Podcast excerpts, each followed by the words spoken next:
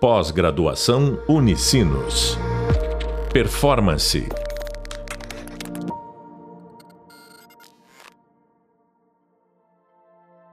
Olá a todos e todas, sejam muito bem-vindos e bem-vindas ao podcast da disciplina Inteligência Emocional, fazendo a gestão das próprias emoções. Eu sou a professora Alessandra e no podcast de hoje nós vamos abordar uma temática que eu particularmente gosto muito está relacionada com a forma como podemos desenvolver as nossas competências pessoais e sociais.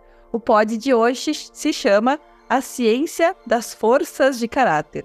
E quem está conosco aqui é uma convidada já conhecida de vocês, a Cleo Fischer. Ela, assim como eu, é uma entusiasta e também uma estudiosa dedicada à psicologia positiva, que é a área que deu o transbordamento ao que a gente chama de a ciência das forças de caráter. Cleo, seja mais uma vez muito bem-vinda e desde já grata pela tua contribuição conosco nesse tema. Olá, Alessandra, obrigada pelas boas-vindas. Olá, pessoal que nos ouve. Eu preciso também registrar, é, além do agradecimento pelo convite, né, já, já sou figura conhecida aí na casa, que eu aprecio muito os teus convites para falar sobre o tema inteligência emocional, Ali. Uh, especialmente a, as forças de caráter, né? Um tema que me encanta estudar, aprofundar e também aplicar. Então, estou à disposição para que a gente converse, faça esse bate-papo aí bem bacana sobre as forças, a ciência das forças de caráter talvez um tema novo para muitos por aqui, então vamos começar do início, né? Cleo, conta para os nossos alunos e alunas como que o Martin Seligman, que é considerado aí o pai da psicologia positiva, trouxe luz a essa nova ciência, então, denominada de forças de caráter. Ok, então começamos pelo começo. Martin Seligman, né? Como bem disse a, a, a Prof. Ali, é considerado pai da psicologia positiva, em parceria com o psicólogo Christopher Peterson, por meio de estudos acadêmicos e pesquisas científicas, é, com o objetivo de identificarem qual a melhor versão do ser humano, mapearam profundamente diversas culturas, religiões, filosofias, mundo afora e após três anos de árduas pesquisas com mais de 150 mil pessoas, identificaram em diversas tradições seis grandes virtudes que são universais a todas as pessoas. Dentro dessas seis virtudes estão divididas 24 forças pessoais, que são então chamadas de forças de caráter uma espécie de caminho, vamos dizer assim, para que o ser humano possa se desenvolver tá, através das suas virtudes, o autoconhecimento, ou desenvolver através do autoconhecimento as suas virtudes.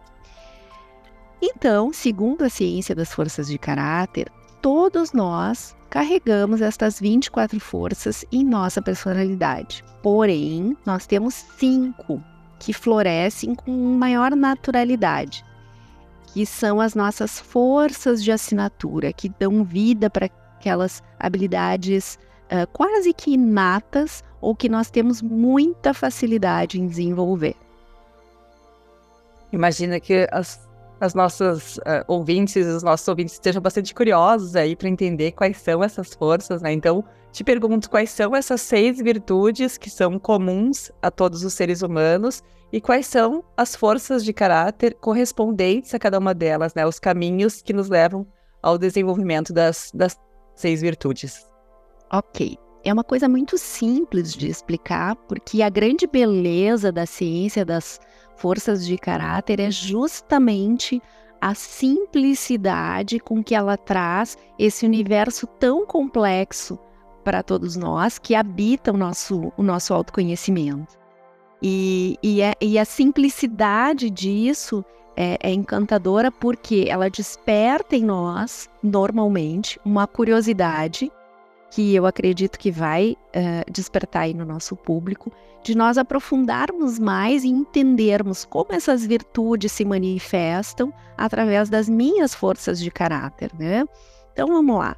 A primeira grande virtude é a sabedoria. É a virtude pela qual ampliamos a nossa perspectiva e a nossa capacidade de absorver conhecimento. E as forças de caráter que formam a virtude da sabedoria são cinco: criatividade, curiosidade, senso crítico, amor ao aprendizado e perspectiva. Depois, a segunda virtude é a coragem, que não significa ausência de medo, né? mas uh, a coragem é um ato deliberado de enfrentamento a uma situação, um obstáculo complexo ou até alguma dor, seja ela física ou emocional, uh, mesmo com sentimento de insegurança. A virtude da coragem, ela faz com que a gente, mesmo com medo, enfrente essas situações. E ela é formada por quatro forças: a honestidade, a bravura, a perseverança e o entusiasmo. Humanidade é a terceira grande virtude, que é reconhecida pela comunidade de psicologia positiva como a virtude inerente à natureza humana. Ela é representada pelas três forças uh, pessoais que envolvem ajudar o próximo, exercer a compaixão, alimentar as nossas relações positivas que são a generosidade, ou também conhecida como bondade, o amor e a inteligência social. Já a quarta grande virtude é a justiça, que carrega a imparcialidade, a liderança e o trabalho em equipe. Essas três forças de caráter que integram um, como uma virtude que nos proporciona a escutativa, compreendermos as pessoas de uma forma imparcial, nos dá clareza para entendermos uh, fatos e termos discernimento para formarmos uma opinião além daquilo que é aparente. A quinta virtude que eu considero lindíssima, que é um, a minha, digamos assim, não sei se a gente pode ter favorita, mas quem estuda acaba se dando a esse, a esse privilégio, é a temperança. Que é um nome que lembra a palavra tempero, talvez porque eu goste muito de cozinhar, é um hobby bem presente na minha vida, que eu tenho assim essa, essa queda pela temperança. E nos lembra tempero por quê? Porque é uma palavra que vem do latim de temperare, que significa misturar corretamente, regular. Essa é a virtude daqueles que buscam de fato se autorregularem, serem moderados, terem equilíbrio. E as forças de caráter que compõem a temperança são quatro: o perdão, a prudência, a humildade e, claro, o autocontrole. E, por último, a sexta grande virtude é a transcendência a palavra transcendência, se nós formos procurar o significado, pode ter diferentes interpretações, né? Mas aqui, como virtude, nós podemos considerar a transcendência como algo que ultrapassa a nossa própria realidade existencial, ou seja, é, é acreditarmos naquilo que nós não vemos, e não é por acaso que as forças de caráter que integram a virtude da transcendência são estas sim: a apreciação da beleza e da excelência, o humor, a gratidão, a esperança e a espiritualidade. Lembrando que cada um de nós, Alessandra, uh, possui o seu próprio ranking de forças, né? Então seria o seu ranking pessoal de forças de caráter, contemplando então, uh, só para lembrar o que eu expliquei no início, as nossas cinco forças de assinatura, que de acordo com o teste via que eu sei que será disponibilizado nessa disciplina, uh, traz toda essa contextualização para que a gente entenda melhor como é é, que essas forças agem através de nós, né? Ou melhor, como nós agimos utilizando bem essa potente ferramenta aí para o autoconhecimento. com certeza um dos temas que mais uh, me apaixona também. E queria perguntar também, né, as 24 forças de caráter, elas significam valores em ação, e que é exatamente o que significa o nome dado ao instituto que foi fundado com o objetivo de promover os estudos mais aprofundados sobre as ciências das forças de caráter, o VIA. Mas e as virtudes humanas? É, tu pode nos explicar conceitualmente qual é a interpretação delas nesse contexto? Bom, o conceito mais associado à virtude, de um modo geral, é o da excelência, tá, Alessandra? Então, as virtudes, elas se configuram em hábitos capazes de levar alguém ao que há de melhor na condição humana, né? como bem diz o estudo lá é, de, de, do Seligman, Peterson, é, o caminho, as virtudes como caminho para que nos leve a florescer na nossa melhor versão. Então, cultivar virtudes é fundamental para o desenvolvimento do ser humano. Por isso, os estudos e, e pesquisas que deram origem ao VIA, uh, realizados pelos psicólogos, iniciado né, pelos psicólogos Martin Seligman e pelo Christopher Peterson, uh, partiram de, de mapear inicialmente as grandes virtudes comuns a todos os seres humanos, que foram essas seis que que eu acabei de mencionar e rapidamente uh, falei um, pouquinho de cada uma. Uh, e entenderam que, mesmo com características distintas, culturais, sociais, raciais, entre outras diferenças, há algo em comum entre todas as pessoas no mundo que as levam a florescer, ou seja, a estarmos dispostos a praticar o bem, a fazer o bem, a escolher o bem.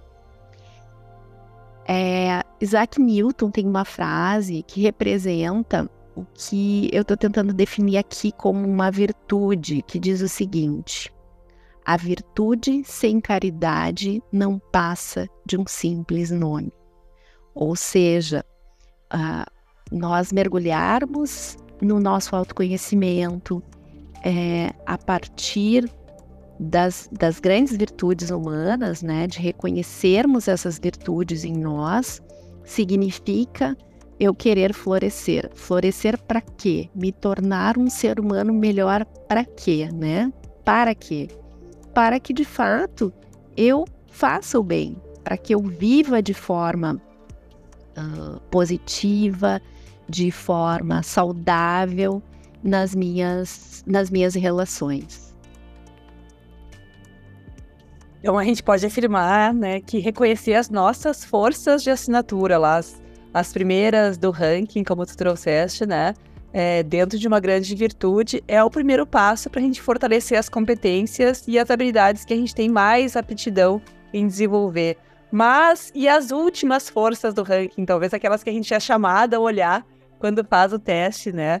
É, a gente pode chamar de forças mais fracas, é, parece um pouco contraditório, né? Força fraca, né?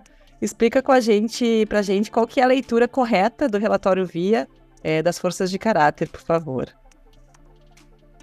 Existem várias formas é, de, de nós realizarmos a leitura de um relatório uh, segundo VIA, de acordo com o tipo de intervenção que nós desejamos realizar, que nós iremos realizar. Uh, eu exploro de inúmeras formas um mesmo ranking né, da mesma pessoa, de acordo com que o meu mentorado, por exemplo, uh, que eu estou atendendo, deseja trabalhar no seu processo de mentoria.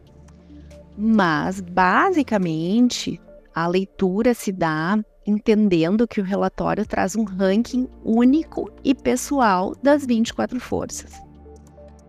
E se nós dividirmos, que é normalmente a recomendação tá, do VIA, em três grandes blocos, nós temos as oito primeiras forças, tá, relatório, que são as mais latentes, né? Então, da primeira à oitava. E lembrando que da primeira à quinta são as nossas forças de assinatura, são as que mais se manifestam em mim. Depois, um segundo bloco de oito forças seriam as nossas forças médias, é como o Via uh, traz, né? elas possuem uma influência na nossa personalidade, mas não são as mais destacadas, como o primeiro bloco. E o terceiro bloco, que são as últimas oito forças do ranking, que não chamamos de forças fracas, porque exatamente como tu disseste, Ali, uh, seria contraditório de chamar forças fracas, fica uma coisa estranha, né? E, e de fato Via não faz isso. Uh, mas elas são as forças de caráter que nós temos menos consciência, vamos dizer assim, né?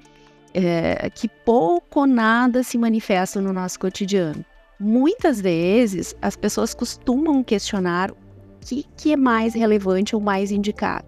Trabalhar as forças de assinatura, que estão lá entre as oito mais presentes, que, que mais se manifestam, né? ou uh, que são as mais utilizadas, digamos assim, ou trabalhar as, as últimas, que são as que eu menos acesso. Os especialistas e, e pesquisadores do VIA mostram benefícios em ambas as abordagens. Tudo vai depender do objetivo de cada pessoa, de cada trabalho, de mentoria, de, de jornada de autoconhecimento. É natural ah, que nós iniciemos trabalhando as forças de, de assinatura, quando se trata de uma primeira abordagem, que é uma pessoa que está tendo, por exemplo, aqui, né? Nós temos pessoas que estão pela primeira vez tendo acesso a esse tema.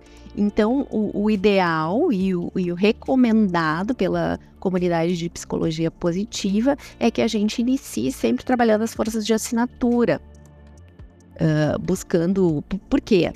né? Para que haja uma motivação, buscando fortalecer habilidades que já existem naquela pessoa, por um viés positivo, é, naquele profissional que, que já tem ali determinadas habilidades e quer melhorá-las, reconhecê-las muitas vezes. Porque as forças de assinatura são naturalmente energizantes para todos nós, né?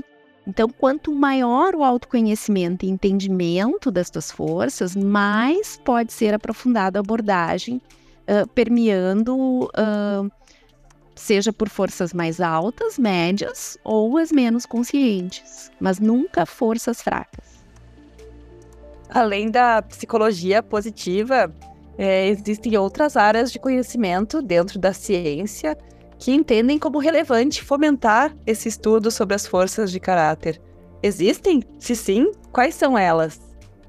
Claro, é, há um grupo multidisciplinar que estuda as já chamadas ciências das forças de caráter, é, que, que além da psicologia, eu cito aqui como as mais potentes e mais presentes nesse tema, as neurociências e as ciências sociais também, Alessandra. Muito bom. E existem intervenções é, possíveis para que a gente possa aprofundar o nosso conhecimento através dessa, dessa ciência das forças de caráter, né? É, é necessário ser um expert no assunto? Pode nos deixar aí algumas dicas é, para quem deseja dar um passo além do gerar consciência sobre as suas forças pessoais e sobre as suas forças de assinatura, Cleo? Bom, para entender o, o, relatório pessoal do ranking de forças de caráter, é, como eu mencionei, basta basicamente entendermos como fazer a sua leitura corretamente. Né? Então vamos lá, se, se eu uh, respondo lá o meu teste no VIA, que é um assessment hoje aberto, Aliás, até onde eu tenho conhecimento, é o único acesso com esse nível de profundidade para trabalhar o autoconhecimento que é aberto e gratuito no mundo, né, que não, não, não tem necessidade de nenhuma assinatura, de nenhum pagamento. Obviamente que existem outras ferramentas em cima desse relatório que uh, tem custos lá no, no VIA, mas uh, basicamente tendo esse, esse relatório do ranking, já se consegue fazer muita coisa, né? Então a leitura inicial correta é eu sugiro, e já vem ali no relatório é, posicionado, né? Oito, uh, três blocos, oito forças dentro da, do, do, primeiro bloco, então, relembrando, são as forças mais potentes, onde eu encontro as minhas forças de assinatura. e depois é, temos ali as forças médias e, por último, a, as, as forças menores, que são aquelas que eu menos acesso, que eu menos tenho consciência, né? Então, uh, o primeiro passo é esse, é gerar consciência desse, uh, desse processo que o relatório nos traz, né? Dessa fotografia, digamos assim, do nosso ranking de forças de caráter. Após esse passo, que é super importante, eu entendo que nós temos aí um ranking pessoal que destaca as minhas forças de assinatura, tá?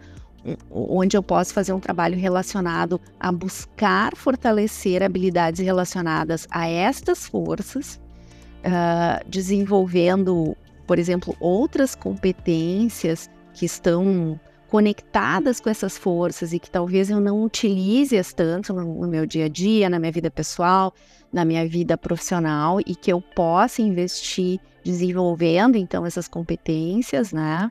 E vai me ajudar no meu processo de desenvolvimento pessoal, no meu autoconhecimento e até de dar passos na minha evolução profissional dentro de um plano de carreira que daqui a pouco eu tenha determinado para mim uh, com, com objetivos bem claros. Há também profissionais em psicologia positiva, em mentoria, que trabalham com as forças de caráter. Eu faço esses trabalhos né, e utilizo como uma potente ferramenta de intervenções que podem aprofundar e auxiliar na jornada né, de, de, de aprimoramento da inteligência emocional, por exemplo. Uh, mas é sim possível realizar aí alguns simples exercícios que podem nos ajudar. Como, por exemplo, né? Quando eu estou diante de um desafio, de um grande problema, de uma decisão complexa, é, eu posso pegar um tempo, parar e refletir sobre aquilo ali, respirar calma e profundamente e me perguntar mentalmente: qual das minhas forças de assinatura eu poderei usar para esta situação. Outra intervenção que pode ser auto-aplicada é a escolha de uma ou duas forças de assinatura e que tu te sinta assim mais inato nelas e, e durante o teu dia conscientemente planejar todos os dias por pelo menos 10 dias consecutivos aplicá-las de forma de fato consciente. Então, fica essas duas dicas aí de exercício. Muito bom. Eu ia, para encerrar, pedir uma dica, mas vou fazer diferente. Então, vou te agradecer mais uma vez é, muito pela tua participação aqui. Esse é um assunto que eu gosto muito. Espero que quem nos escutou também tenha gostado. E aí, para encerrar, queria que tu pudesse deixar para a gente, então, uma frase para quem nos ouve sobre o tema aí das, das forças de caráter. Eu dei dois exemplos aí de, de intervenções bem simples, que, que são bem poderosas se nós focarmos e nos dedicarmos a realizá-las e tornarmos elas um hábito para, vamos lá, invocar as nossas forças de, de assinatura. E a minha sugestão é que vocês que estão realizando essa disciplina, que estão aqui nos acompanhando no podcast, aproveitem para realizar o teste. Aprofundar e conhecer mais sobre essas próprias forças de caráter, sobre essas forças de assinatura, porque de fato é um dos temas sobre autoconhecimento, para mim, mais apaixonantes, mais fáceis de, de entendermos e de obtermos resultados práticos na nossa vida quando nós nos empenhamos em desenvolvermos e em auto-aplicarmos é, é muito simples, né? Tá, tá aí à disposição. Então, que a gente possa fazer uso e, e, aproveitar de todo esse conhecimento, desse legado deixado aí pela que tem, tem sido deixado pelo VIA e cada vez mais aprimorado. Muito obrigada, uh, Profiali, muito feliz aí de, de poder contribuir com esse tema tão rico e tão importante para todos nós. Obrigada mais uma vez. Pós-graduação Unicinos. Performance